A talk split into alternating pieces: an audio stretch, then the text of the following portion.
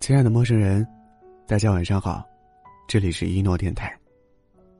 我是主播徐小诺。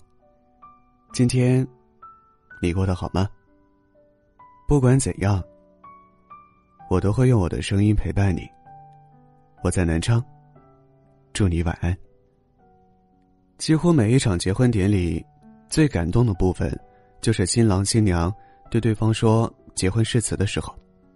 他们站在台上，看着对方的眼睛，共同回忆过去一起走过的点滴，共同展望未来的日子。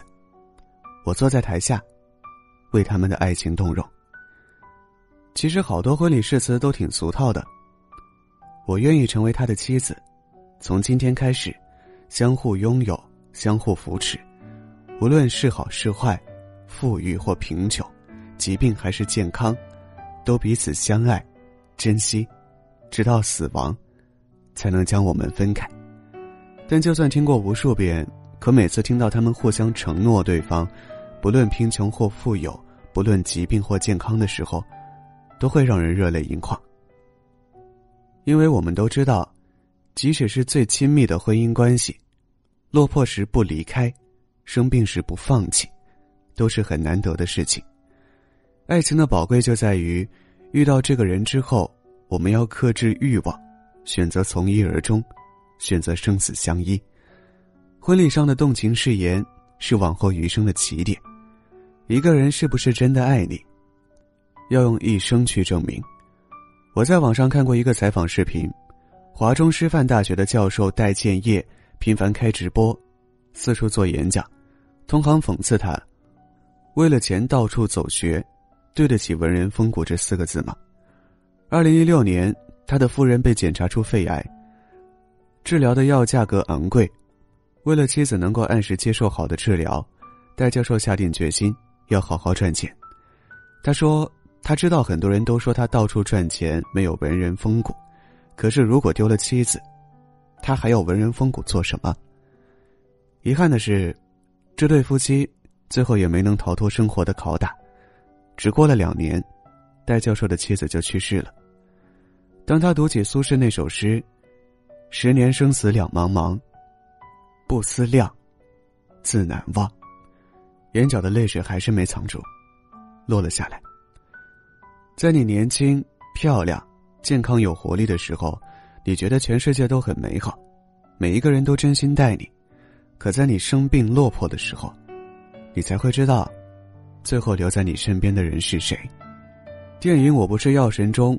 患者吕受益的妻子得知丈夫患血癌之后，她选择在原本不富裕的生活还要雪上加霜的未来之中，和丈夫共同对抗恶魔。这场对抗，从怀孕到产子，从丈夫病情好转到每况愈下，从孩子的出生到丈夫的离世，她从来没有放弃。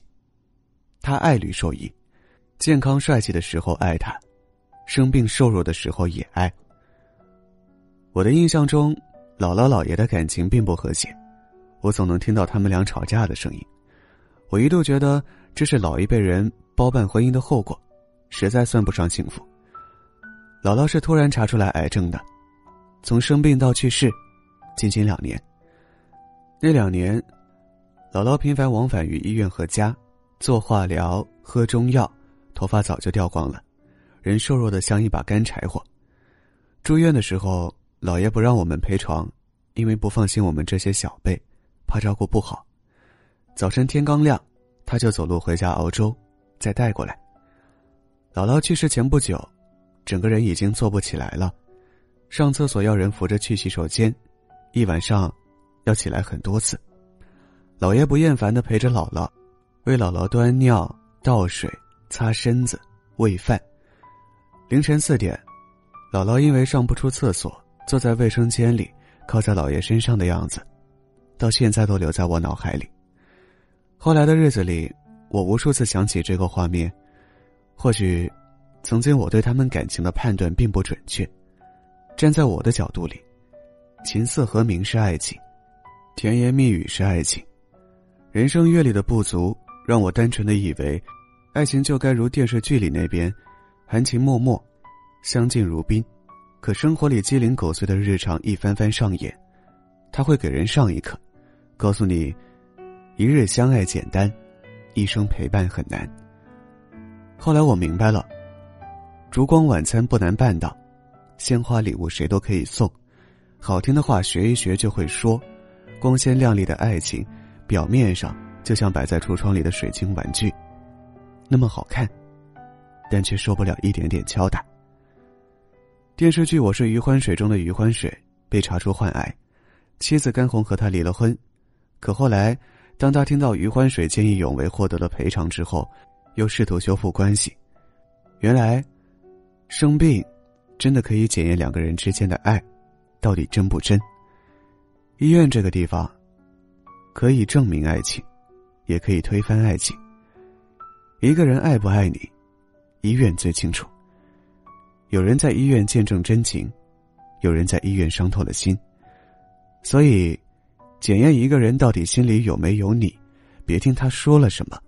要去看他做了什么，别去看高光时刻他有没有为你鼓掌，而要看低谷的日子里，他愿不愿意从泥潭里把你拉出来。晚安，祝你好梦。